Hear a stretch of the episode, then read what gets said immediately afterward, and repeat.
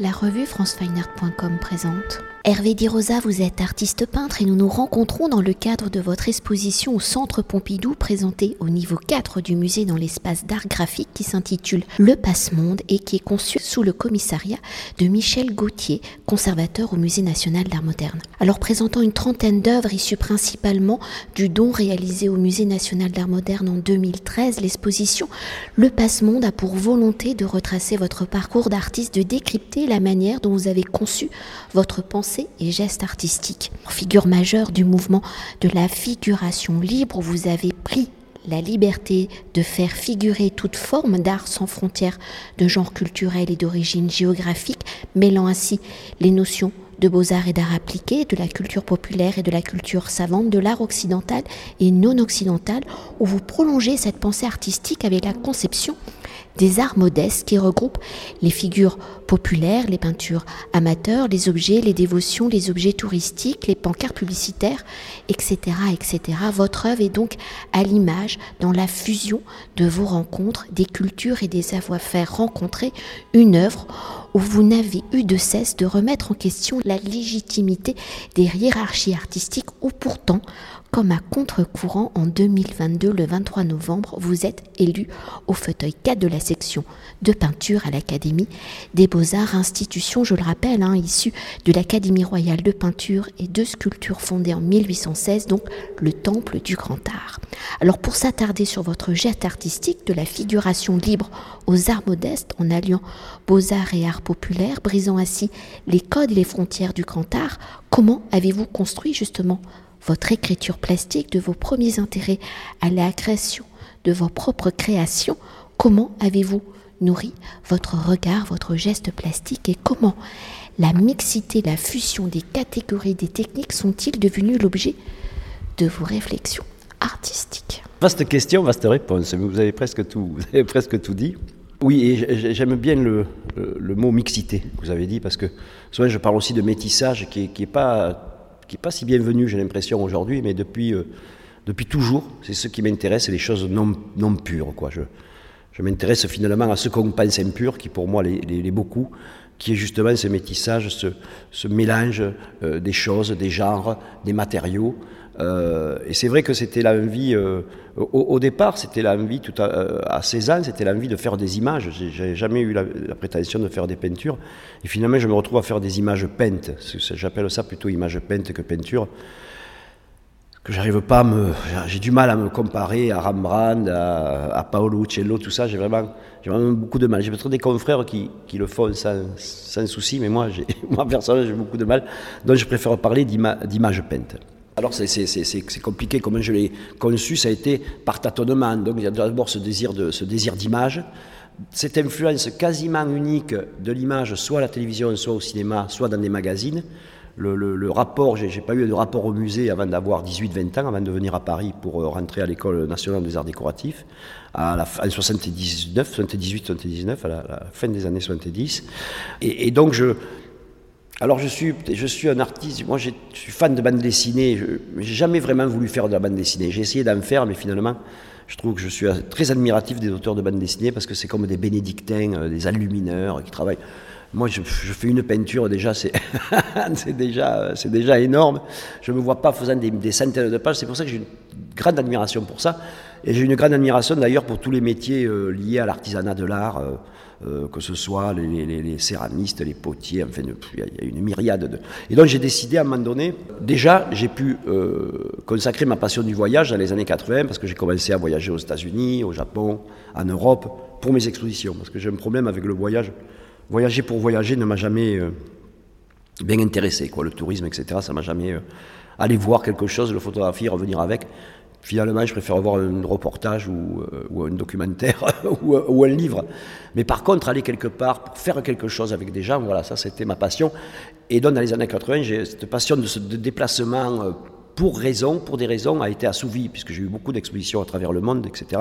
J'ai eu le prix de la Villa Médicis murs, donc je suis parti trois, trois ans à New York en 83. Mais euh, je, restais dans ce petit monde occidental finalement, et j'avais, envie de voir le continent africain, j'avais envie de voir le continent d'Amérique latine, j'avais envie d'avoir l'Asie du Sud-Est. En plus, il faut se rappeler qu'en 90, tout s'ouvre finalement, le Vietnam s'ouvre. Le, euh, le, premier projet que je fais en Bulgarie, à Sofia, euh, ça, venait, la Bulgarie venait juste s'ouvrir après l'effondrement du mur de Berlin en, 90. Voilà, donc c'est un nouveau monde qui, qui se percevait. Enfin, en plus, on percevait, on parlait de mondialisation mais euh, c'était évident que c'est une mondialisation euh, du capital, une mondialisation économique. Et moi, j'ai toujours cru une mondialisation d'autres choses. Quoi. Alors, des peuples, des gens, ça, ça fait un peu, ça fait un peu rêver et rire aujourd'hui. Mais enfin, une mondialisation, en tout cas, des, techniques, des, euh, de l'art, finalement, des artistes et des artisans. Et je suis parti un peu avec mon baluchon sur, sur l'épaule, pas tout à fait au hasard, parce que j'ai quand même des conseillers, des collaborateurs et, beaucoup de documentation. Et j'avais déjà beaucoup de désir, par exemple, de partir en Afrique de l'Ouest pour travailler avec les gens qui font les enseignes, euh, publicitaires. Depuis les années 80, je collectionnais ce, genre d'œuvres donc, le, et, là, j'ai mon ami Jean Cesser qui a trouvé euh, Almighty God à Kwame à Kumasi, qui est un de ceux qui sont les, plus connus dans, les dans, la, dans la production d'enseignes, et qui est aussi, par ailleurs, un artiste. Et puis, au fur, au fur et à mesure du voyage, comme ça, j'ai complété un peu ma panoplie de techniques, tout en continuant, euh, en parallèle, quand je revenais à mon atelier euh, en France, qu'il soit à Paris ou à, ou Sète, euh, je continue un travail de peinture parallèle toujours. Hein. Ça, tout, tout a été. Euh, et, ce travail, dirions-nous, de l'extérieur, ces ateliers nomades, ont nourri mes peintures faites dans un contexte plus normal, dans, mon atelier. Et là, aujourd'hui, où j'en suis, c'est. Où j'en suis, je ne sais pas vraiment, j'ai l'impression de progresser en peinture. En tout cas, toutes les expériences picturales que j'ai faites avec ces artisans, avec ces, avec ces pratiques autres, m'ont beaucoup servi. Euh, je les ai utilisées après dans ma peinture plus d'atelier. je ne sais même pas s'il y a deux, deux types de, mon travail. Je ne sais, même pas s'il y a un travail d'atelier, un travail extérieur, puisqu'en fait, euh, quand je vais à, Lisbonne ou à, ou à, Kumasi ou à Miami, je transporte mon atelier finalement. Et donc je recrée mon atelier avec euh, ses livres, avec sa documentation sans cesse autour de, de ça. Et justement, on va prolonger vos, dernières euh, paroles, l'exposition Le Passe-Monde explorant votre parcours d'artiste à partir des années 1990 et plus exactement à partir de 1993, vous commencez le projet Autour du monde ou en vous installant dans différentes villes, pays, en vous intégrant des cultures entre guillemets autochtones, hein, vous avez décidé de confier vos images, je reprends votre terme, à différentes techniques et savoir-faire. Alors un voyage commencé à Sofia, vous l'avez évoqué en Bulgarie, qui est aujourd'hui à sa 19e étape à Lisbonne, au Portugal. Alors à travers ces 19 voyages, ou plutôt ces temps de création, comment avez-vous justement intégré Êtes-vous intégré à la culture dite locale? Comment avez-vous choisi ces cultures à intégrer? Et lors de ces rencontres, comment détournez-vous, enfin si je peux le dire ainsi, les savoir-faire rencontrés pour les intégrer à votre écriture plastique, pour créer la continuité de votre geste. Et comment peut-être ce projet s'inscrit-il également dans la continuité de votre pensée du mouvement de la figuration libre? Et comment ce projet s'inscrit-il dans votre pensée aussi donc des arts modestes? Il y a beaucoup de questions là, dites. Il y a vraiment beaucoup de questions. Il faut que je me rappelle, il faut que je me souvienne de la première. Comment, comment, les comment j'utilise les techniques, en fait, comment ça se passe? C'est très pragmatique, en fait. Hein. Le choix, tout le temps, le choix des destinations, c'est très pragmatique. Euh, c'est vrai que euh, la Bulgarie, euh, c'était l'invitation de l'Institut français de Sofia qui venait juste s'installer. Donc j'ai profité de cette invitation. Après, il y a d'autres. et donc j'y suis allé plusieurs fois. C'était des séjours de 15 jours, 3 semaines et, plusieurs fois dans l'année. Après, il y a eu le projet du Ghana. Le projet du Ghana, c'est mon ami Jean Cesser qui avait exactement trouvé l'atelier qu'il fallait à Koumassi, tout ça. Et donc j'y suis allé quatre fois pendant un mois dans l'année pour faire ce projet. Euh, après, par exemple, pour le Mexique, le, euh, Mexique, depuis le, début des années 90, je voulais euh, faire quelque chose là-bas parce que j'avais fait un voyage j'avais une exposition à San Francisco et j'en avais profité pour aller faire un juste aller faire un petit séjour au Mexique pour aller voir les masques justement et certaines créations populaires.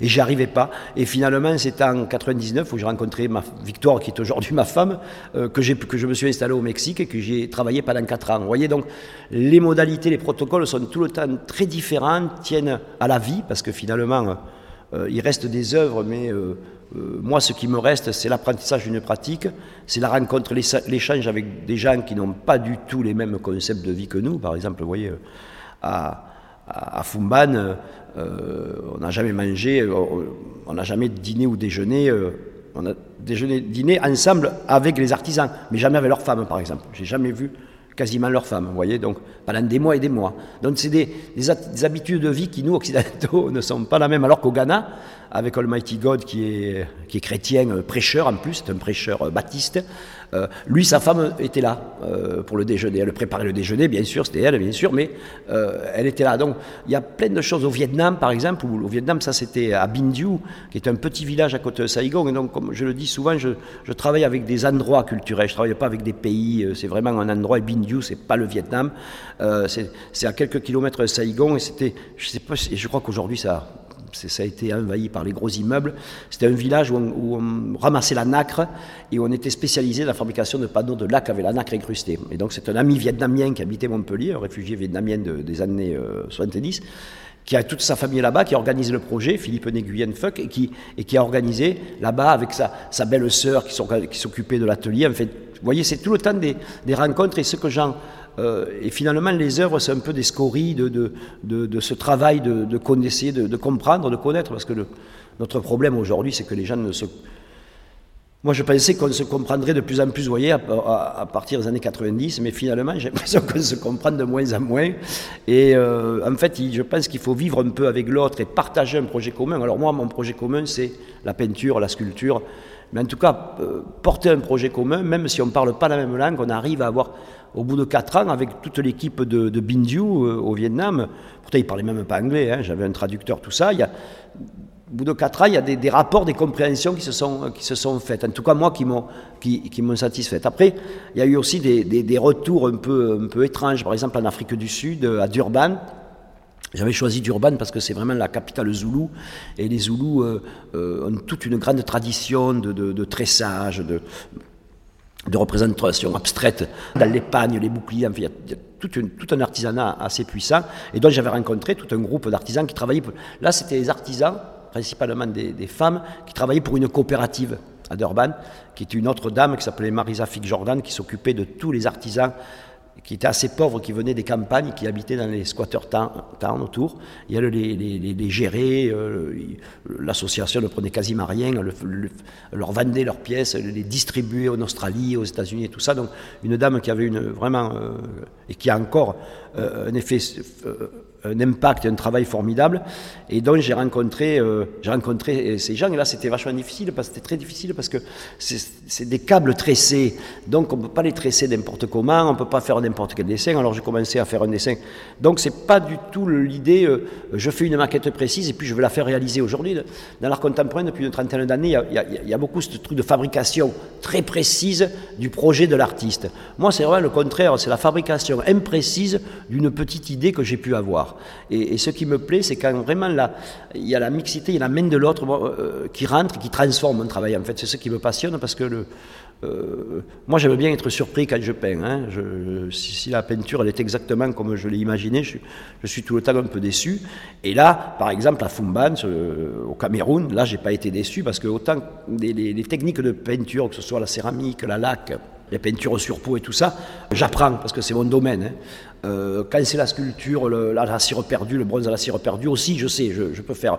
Mais quand, c'est par exemple la taille de bois, qui sont des, bois taillés dans des troncs d'arbres uniques, hein, dans la tradition de fête, comme les fétiches qui sont taillés toujours dans un seul, dans un seul tronc de bois, là franchement je ne m'en sens pas capable. Mais donc le travail euh, avec Ibrahim, le, euh, le, tailleur, et d'ailleurs je, je, précise que je ne travaille qu'avec des artisans qui ont vraiment pignon sur rue, qui je suis un client parmi d'autres finalement, un peu bizarre parce que je suis blanc et que je demande des trucs un peu étranges, mais finalement un client parmi d'autres.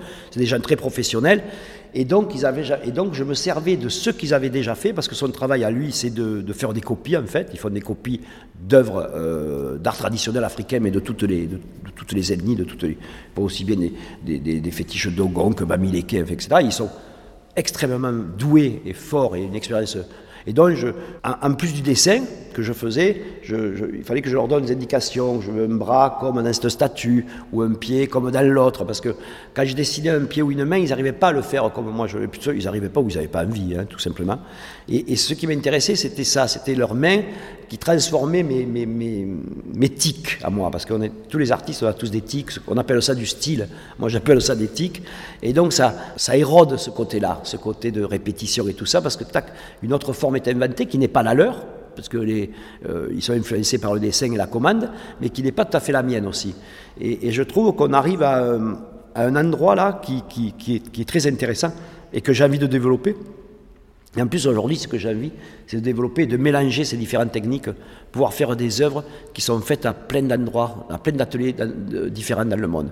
C'est pas facile à, organiser, Surtout que les choses aujourd'hui, je suis très heureux d'avoir fait ce projet que, je continue. Je suis toujours euh, à Lisbonne parce que la céramique me passionne.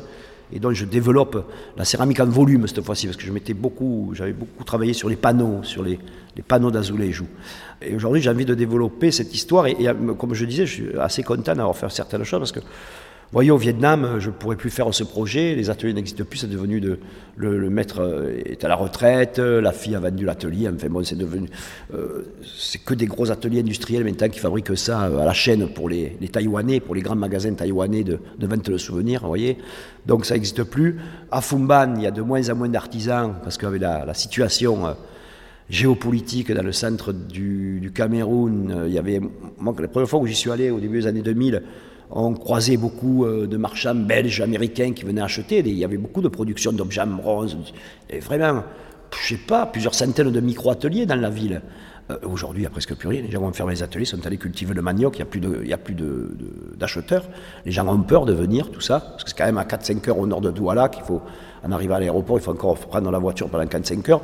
On a un peu peur, il y a les, les, Boko Haram dans le nord, etc. Donc vous voyez, euh, tout a beaucoup changé dans le euh, je pourrais difficilement, au Ghana encore, je pourrais y retourner, mais euh, et au Bénin aussi. Alors même euh, à cette époque-là, j'avais profité pour passer par le Burkina Faso et tout ça. Là aujourd'hui, on, peut difficilement.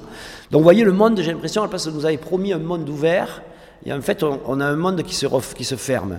Et j'ai l'impression d'avoir profité d'une espèce d'ouverture comme ça, avant l'éclipse, pour pouvoir commencer à, à, faire ce travail, vraiment à, réaliser ce mélange, à, essayer un peu de comprendre en fait ce que je veux. J'ai, j'ai commencé à peindre pour comprendre les bandes dessinées que je lisais et voir comment je pourrais expliquer ça d'une autre manière. Après, euh, j'ai essayé de comprendre comment les images ailleurs, pourquoi on faisait une image avec, euh, sur un morceau de bois, ou pourquoi on, faisait tel type de, masque au Mexique, ou tel type de, production là. J'ai essayé de, comprendre tout ça. Et aujourd'hui, j'essaie de comprendre euh, comment les, grandes peintures classiques, dans une partie de mon travail que je suis en train de faire actuellement, euh, c'est des relectures de, grands chefs-d'œuvre de musées comme le Louvre, le Prado. J'ai travaillé sur la bataille de San Romano, par exemple, ou sur les peintures de Bruegel et tout ça. En fait, je les, ça aussi, je les repeins pour les comprendre, en fait. Je les, vous voyez, j'essaye de les repeindre pour les comprendre. Comme quand je fais une céramique, par exemple, j'ai voulu faire de la céramique pour comprendre comment ça fonctionne. C'est juste moi, en fait, c'est un long apprentissage, mon métier. J'ai eu la chance de, de pouvoir en vivre dès que j'ai eu 20 ans. Euh, juste grande chance. Et finalement, j'ai jamais arrêté d'apprendre. J'ai jamais arrêté d'essayer, d'essayer d'apprendre. Et là, je continue. Là, aujourd'hui, c'est, plutôt les séjours au Louvre que les séjours à l'étranger. Parce que bon, et puis, et, et, puis tout ça, finalement, a amené, euh, euh, à la fin des années 90 aussi, je me suis aperçu, et et les gens avec moi, les gens qui me soutiennent, parce que autant les expositions au Centre Pompidou ou ailleurs ont été longues à venir, autant depuis 40 ans, j'ai toujours eu des galeries, des collectionneurs qui m'ont soutenu, donc j'ai jamais eu, j'ai tout le pu travailler dans des conditions, euh, dans de bonnes conditions.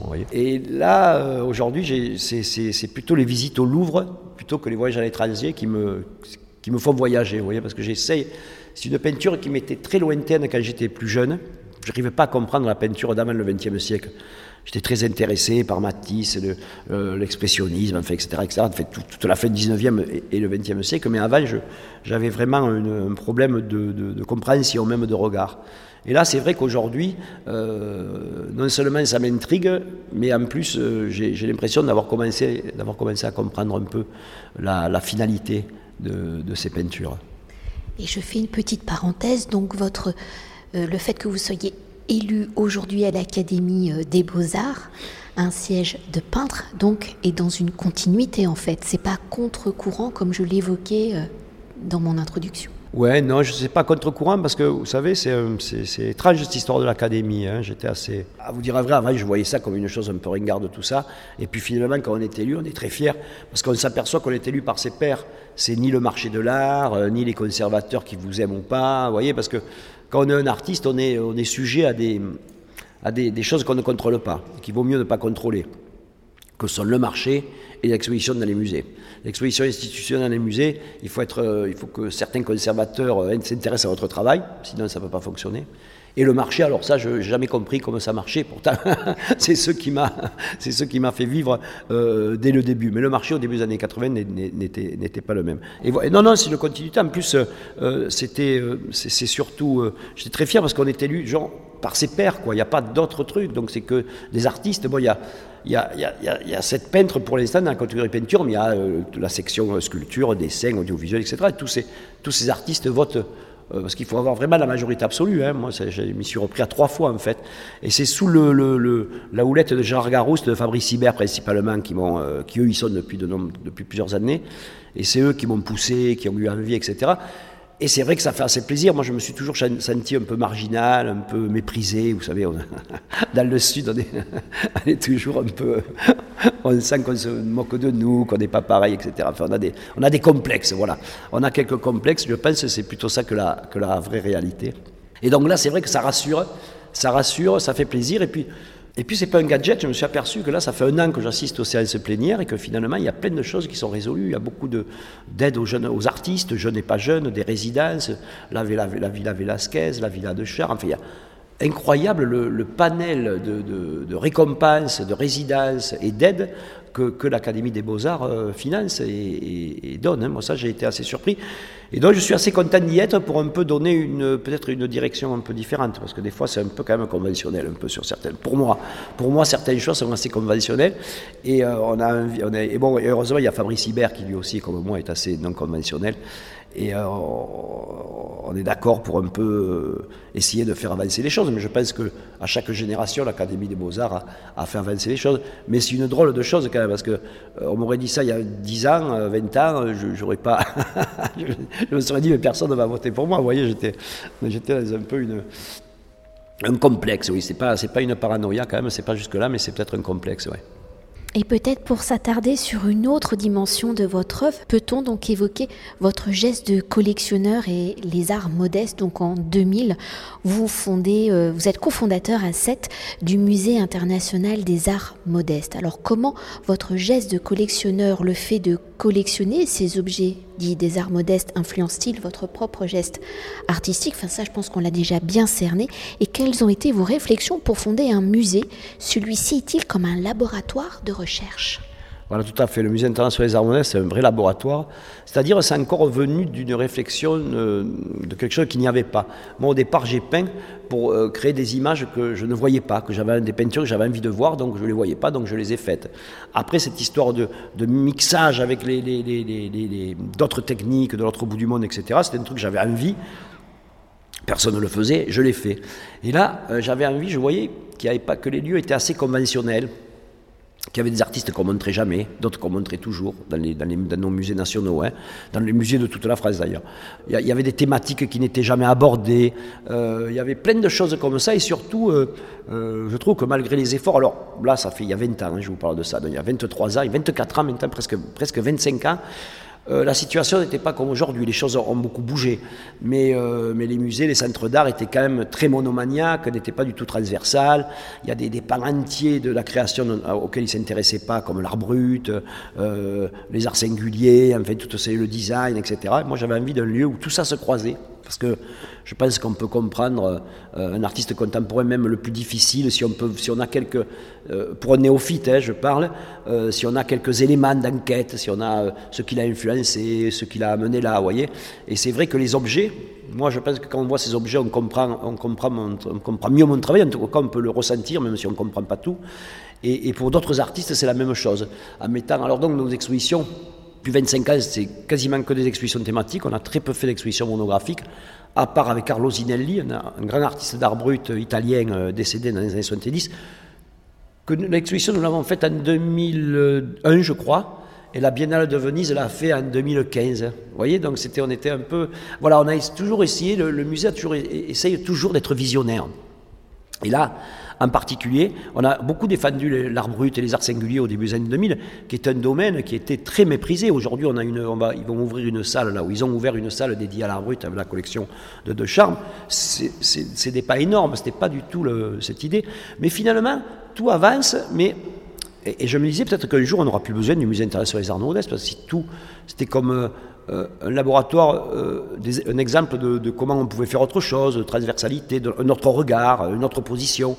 Mais si finalement les expositions, comme je vois au Quai Branly ou ailleurs, commencent à être vraiment transversales, avec des thématiques un peu plus pointues, des choses qu'on a envie de, voir et pas forcément les, les, mêmes thèmes qu'on nous, rabat euh, à l'ANCA, donc cette évolution, avec cette évolution, je me disais, est-ce que le, MIAM est encore judicieux hein, Parce qu'à 7, il y a déjà un centre d'art qui est très bien, il y a le musée Paul Valéry aussi. Donc voilà, moi je moi, je ne me, je me mets pas à la place du conservateur ou du directeur de musée. C'est uniquement une autre proposition et, on fait différemment et on fait voir des choses différentes. Et finalement, je m'aperçois qu'il y a toujours des choses, des, des, des, continents entiers méprisés, des territoires reniés. Voilà, et là, et là, en plus, cette année est très importante pour moi, parce qu'en plus de, mon installation au siège de Jean Corteau le, le 12 juin, l'exposition au Centre Pompidou qui ouvre le 28 février, et le 27 juin, on va ouvrir au, Musée international des arts modestes, au MIAM, une exposition qui va s'appeler Beau Bad Ugly. Sur, et, ça fait au moins 10 ans que je n'ai pas fait le commissariat d'une exposition au, centre, euh, au, MIAM. Euh, d'habitude, euh, je prends des commissaires. Au début, je faisais pas mal de, de commissariats moi-même. Et puis, j'avais envie d'ouvrir, de, développer. Donc, j'ai invité beaucoup d'artistes et de, et de commissaires. Et là, je m'en occupe avec Jean-Baptiste Carobolante, principalement. C'est on, croit que la création contemporaine, c'est l'art contemporain. Hein, toujours. On n'a pas bougé de là. Alors aujourd'hui, on inclut des trucs comme l'art brut. On commence dans les, magazines d'art contemporain à avoir des articles sur l'art brut, l'art singulier. Mais il y a une, un genre, un territoire qui représente, euh, je pense, qui représente euh, quasiment autant en valeur commerciale annuelle que euh, ce qui se vend dans l'art contemporain. Et c'est tout l'art qu'on ne voit jamais dans un musée, jamais dans un magazine, jamais à la radio, à la télé. C'est l'art qu'on achète dans les supermarchés, sur les bateaux de croisière. Il y a toute une histoire de cet art qui est bien sûr anglo-saxon, mais qui est français aussi, avec toute l'histoire de la dernière école de Paris des années 70, de Bernard Buffet à Cassignol, en passant par Toffoli, Léonore Fini, en fait, tous ces artistes-là, très méprisés parce que dit commerciaux, et bien sûr l'artillerie euh, anglo-saxonne avec Margaret Keane, dont euh, Tim Burton a fait un film, avec Thomas Kincaid, avec euh, Trechinkov, et tous ces artistes qui ont vendu, mais des, plus que Picasso, plus que tout que, Jeff Koons réuni, quoi. Je, veux dire, c'est effarant, les, parce qu'il vendait beaucoup de reproductions. En fait, c'était très difficile de trouver les peintures, parce que c'était des millions de posters rehaussés, d'objets et tout ça. Et, de retrouver les peintures, ça a été vraiment, euh, depuis des années, on, essaie de retrouver les originaux, parce que je veux faire voir, je veux démontrer aussi que c'est peint, quoi. C'est pas que des images faites euh, en photocopie, qu'on vend au couillon. Euh, déjà, pourquoi on les vend et à qui? Hein. cette série d'enfants qui pleurent de Bragolin qu'on trouvait dans tous les foyers modestes des années 60 et 70. Euh, pourquoi on mettait des enfants qui pleurent ou des clowns de, Bernard Buffet qui sont somme toute des images un peu difficiles, à, des images avec lesquelles ils sont difficile de vivre, et qui pourtant avaient un succès, et ont aujourd'hui un succès gigantesque, on ne s'imagine pas les... Alors bien sûr, on n'a pas abordé l'art abstrait, on n'a pas abordé la photo, parce que chez Ikea, maintenant, il y a une photo commerciale aussi gigantesque. Alors, ces ce genre d'exposition, ça ne veut pas dire que c'est mon goût, que j'aime ça, etc., mais je fais vraiment, je me fais, euh, je me fais violence, parce que les directeurs de musées, les présidents de musées devraient se faire violence pour exposer ce qu'ils n'aiment pas voyez et moi, et moi, en plus, j'aime bien parce que l'art commercial m'a beaucoup influencé au, début des années 80, euh, au même titre que les, que les anciennes africaines, mais c'était un rejet aussi de. Euh, je disais que j'aimais Bernard Buffet. Vous imaginez, à la fin des années 70, euh, des années 80, dans les écoles d'art, Bernard Buffet, c'était vraiment le truc à abattre, c'était vraiment l'artiste à abattre. Moi, j'adorais ça, j'adorais Cassidia parce qu'il y avait une présence de l'art français en plus qui. Voilà, il y avait un truc, je sentais, je sentais pas Je ne sais pas pourquoi, comment, il y a un truc qui m'a tiré vers ces peintres dits ringards. Moi, tout le monde me disait, mais c'est des ringards, en fait, c'était des, profs aux élèves. Et là, aujourd'hui, j'arrive à monter cette exposition, ça fait dix ans que je la, que je la prépare, parce que Qu'est-ce qui était intéressant quand on montrait l'art brut? C'était pas juste montrer l'art brut. On a le musée de Lausanne qui est fantastique, on a le LAM qui, font aujourd'hui, qui, avait, qui commençait dans les années 2000 déjà à exposer l'art brut, qui ont maintenant une collection extraordinaire c'est parce qu'à cette époque-là, l'art brut m'avait influencé mon travail. Je sais qu'il avait influencé le travail de quelqu'un comme Robert Combas, de, quelqu'un comme Arnulf Freiner, de quelqu'un comme Marcel Zama. Donc c'est des artistes contemporains qui avaient leur, leur, racine, une de leurs racines en tout cas, dans l'art brut. Et c'est ce qui m'intéressait à faire voir, à faire voir le, la source justement de l'influence des artistes. Et aujourd'hui, enfin depuis et d'ailleurs, au départ, c'était faire revoir mes propres sources. Et je me suis, j'ai élargi, parce que je me suis aperçu qu'il n'y avait pas que moi qui puisais dans ces cultures modestes et populaires. Et, aujourd'hui, et, moi, l'art dit commercial, alors aujourd'hui, on préfère parler de peinture marchande. Euh, on a décidé avec, parce que je me suis, euh, comme je vous l'ai dit, je ne suis pas un intellectuel, je me suis associé euh, avec un commissaire, un jeune docteur en histoire de l'art qui s'appelle Jean-Baptiste Carobolante, qui a gagné d'ailleurs le prix, prix décerné par l'INHA et, Antoine de Galbert sur ce sujet. Il a donc il a édité un livre et sa thèse, et en même temps, il est co-commissaire de l'exposition. Non, non, mais voilà, ce que je veux dire, c'est qu'aujourd'hui, non seulement pour moi, ça a été une influence, pour certains artistes aussi, ça a été le support. Henri Cobaye, par exemple, achetait euh, des, peintures opus de paysages sur lesquels il repeignait, avec Asger avec les gens du mouvement Cobra. Il y a tout le temps eu cette interrogation sur c'est quoi cet art. Parce que c'est pas de l'art amateur, parce qu'après, il y a le problème de l'art qui m'intéresse aussi beaucoup. Hein, ça m'intéresse. Mais c'est pas pareil, parce que là, c'est des gens qui vendent des œuvres. Et certains en vivent mieux que moi ou que certains grands artistes contemporains que, nous connaissons. Vous voyez, personne ne connaît leur nom. Et, je voyais que, surtout dans l'art contemporain, dirions-nous anglo-saxon, euh, des, œuvres qui étaient vraiment en référence à ça. Alors je peux parler de John Currin ou de Lisa Yuskavash ou de Glenn Brown. Il y a vraiment plein d'artistes qui, vraiment, euh, c'est presque des... Et en France, nous, avons, nous avons une qui le revendique vraiment, qui est une grande artiste qui s'appelle Nina Childress que je trouve extraordinaire. Enfin, elle de ma génération. En plus, il n'y en a pas beaucoup de ma génération punk, des artistes femmes. Il n'y en a pas eu beaucoup, en tout cas, qui ont résisté. Il y en avait peut-être beaucoup, mais à cette époque, on était un peu macho, on ne voyait pas les trucs. Il faut le, euh, reconnaître. Hein, pas... Et d'ailleurs, elles ne nous en veulent pas. Hein. Moi, Nina Childress ou Catherine Violet, qui a commencé à, exposer la première fois aussi, avec, quand, j'ai exposé la première fois aussi, avec euh, Boiron, Combas, Blanchard et tout ça, à, finir en beauté. Nina Childress qui revendique, la peinture qui pique aux yeux, Bernard ça. Je voulais la mettre à l'exposition, parce que je voulais faire une partie historique avec depuis euh, l'après-guerre, États-Unis, France, etc., principalement. Alors, comme j'ai dit, j'ai éludé la photo, j'ai éludé l'art abstrait, j'ai éludé aussi la reproduction. Parce qu'alors, il y avait toute une exposition à faire avec, le, avec Shenzhen, avec les ateliers Shenzhen où ils reproduisent les Van Gogh à la, à, la chaîne, etc. Il y a eu un film formidable là-dessus, d'ailleurs, il y a 2-3 ans, un film sur. Ils dorment par terre et ils peignent. Les, c'était un film sur cet artisan qui travaillait dans cette espèce d'usine où il peignait que les tournesols de Van Gogh. Il faisait que ça, mais il en faisait 10 par jour, et très bien fait, et même il avait son lit à côté. Donc, voilà, donc je me suis dit, et après, en parlant avec elle, euh, je me suis aperçu qu'il fallait lui donner une partie du commissariat. Et donc je lui dis, voilà Nina, alors je l'ai à Colette Barbier pour l'aider parce qu'il y a des problèmes, tout ça. tu choisis qui tu veux dans ce, dans cette optique. Et donc ça fait que la deuxième partie, l'étage de l'exposition, c'est elle qui a été la, la, commissaire, bon on en a parlé ensemble, de plein d'artistes d'aujourd'hui, artistes euh, vraiment d'aujourd'hui, même de mon âge et, plus jeunes, qui ont leur source dans ce genre de, d'expression. Et ça, vous voyez, il y a tout le temps, il y a tout le temps quelque chose, et là j'ai aussi d'autres idées, il y a tout le temps des choses à faire découvrir qui sont éludées. Et en plus, on pensait, parce que moi j'ai commencé mon tour du monde, il n'y avait pas Internet. Il y avait le fax, c'était déjà un progrès gigantesque que je pouvais envoyer. Quand, j'étais parti de l'endroit que je m'apercevais que j'avais oublié un truc à faire et tout ça, je pouvais envoyer le dessin par fax. C'était déjà un énorme progrès hein, à, ce moment-là.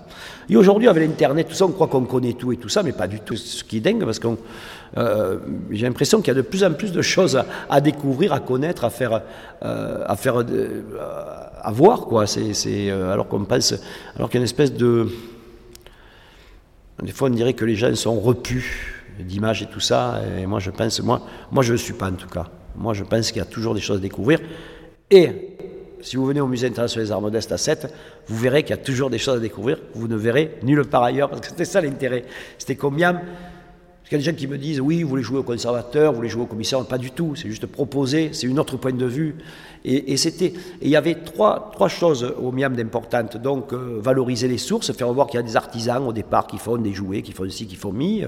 Euh, euh, la deuxième, c'était ouvrir à un public de néophytes, essayer de trouver une manière d'exposer des œuvres, même difficiles, parce que justement, je n'ai pas voulu me rabaisser aux artistes plus faciles à comprendre. On ne s'est jamais réduit à aucun type d'artiste, ni, euh, ni en âge, ni en notoriété. Ça peut être reconnu comme émergent, enfin, ça on sait.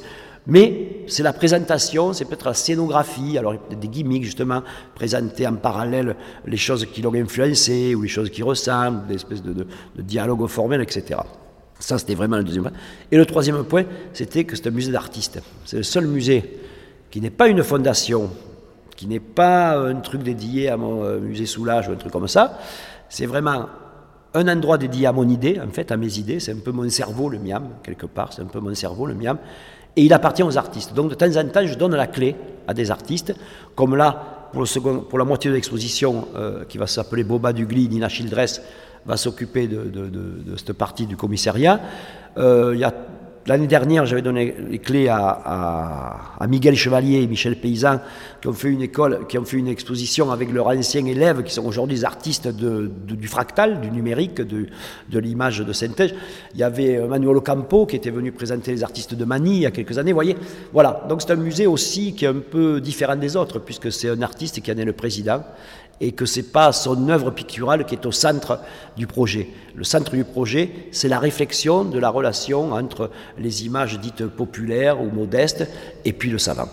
Et pour conclure notre entretien et pour aborder 40 ans de création et revenir ici euh, au Musée national d'art moderne, donc avec Michel Gauthier, hein, je le rappelle, commissaire de l'exposition, comment avez-vous construit justement le récit de votre geste artistique et comment votre œuvre ici dans l'exposition dialogue-t-elle avec les objets d'art modeste Ça, je dois vous dire que c'est pas moi qui l'ai conçu l'exposition. Je dois, et, ça, j'en suis très heureux. J'ai rencontré Michel Gauthier il y a donc euh, il y a, 13-15 ans pour cette donation et tout ça. Et euh, j'ai eu un rapport très fort avec lui, parce que c'est un conservateur très sérieux depuis très longtemps, euh, qui est très intéressé par l'art conceptuel et l'art abstrait. Et donc j'étais curieux pourquoi il s'intéressait à mon... ça m'a ça m'a interrogé du pourquoi il s'intéressait à mon travail. Et en parlant avec lui, il a développé euh, euh, une vision de mon travail, une explication de mon travail qui allait au-delà de celle que j'avais moi. Et ça, c'est formidable. Quand on rencontre quelqu'un euh, qui arrive à vous démontrer ce que vous faites sans que vous-même vous ayez moi, je percevais des choses. Vous voyez, c'était il, y a 15 ans, hein, donc moi, je percevais des choses, mais moins distinctes qu'aujourd'hui. On aurait fait cette interview à 15 ans, j'aurais, j'aurais pas pu vous en parler de manière aussi précise. Et Michel Gauthier m'a beaucoup aidé à construire, à, pas à construire ma pensée, à l'ordonner. Et il a vraiment vu qu'il y avait ces trois axes, les années 80, avec ce qu'on a appelé la figuration libre, mais qui était quand même une chose très importante, post-punk et tout ça. Et surtout que moi je suis très heureux que pour la première fois euh, les années 80 rentrent à Beaubourg parce que aucun de nous n'avait exposé à Beaubourg.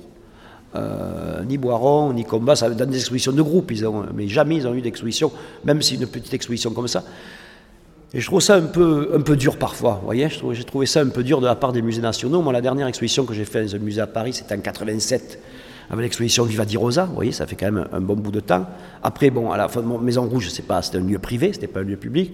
Donc voilà, je suis content de cette, ouverture aux années 80, parce que je pense qu'en France, s'est passé des choses importantes dans les années 80. Et alors, on nous bassine toujours avec la trans-avant-garde italienne, avec les expressionnistes allemands, avec les post-graffiti américains, avec Basquiat, avec Kissari, on nous bassine avec ça alors que nous étions, alors je dis nous là cette fois-ci parce que je n'étais pas tout seul, nous étions euh, un peu à l'avance, quoi. Même de cela, moi quand je suis arrivé à, New York en 82, euh, vous voyez, Kissaring il peignait, en noir et blanc ou en bicouleur, euh, Kenny Scharf n'utilisait que des personnages existants comme Flix. Vous voyez, alors je dis pas, moi je ne veux pas dire qu'il y a eu préemption, hein, ou comment on appelle ça aujourd'hui, appropriation de nous, je ne dis pas ça, mais je dis qu'on a qu'on avait fait une proposition aussi forte et dans les mêmes timings et avant. Et je ne comprends pas pourquoi ce qu'on appelle la figuration libre disparaît systématiquement des livres d'histoire de l'art contemporain euh, anglo-saxons principalement. Et je pense que ça, parce que ça n'a pas été soutenu, assez soutenu par la France et par nos institutions françaises. Euh, heureusement qu'aujourd'hui ça change, qu'en fait nous avons un président à Beaubourg, euh, au centre Pompidou, euh, qui ouvre les yeux. D'ailleurs, je crois qu'il va faire une grande exposition sur la bande dessinée bientôt. voilà, ça manquait. le MIAM a existé aussi grâce à ça, grâce grâce car il n'y avait pas les gens dont on en avait besoin dans ces postes-là. Euh, voilà, il, faut dire, il faut dire les choses. Et donc je suis très content, non seulement pour moi, mais je pense que c'est un truc pour ma génération. Je pense que c'est très important. C'est une petite exposition, mais qui est, je pense, extrêmement importante pour ma génération en tout cas. Merci beaucoup. Cet entretien a été réalisé par franceweiner.com.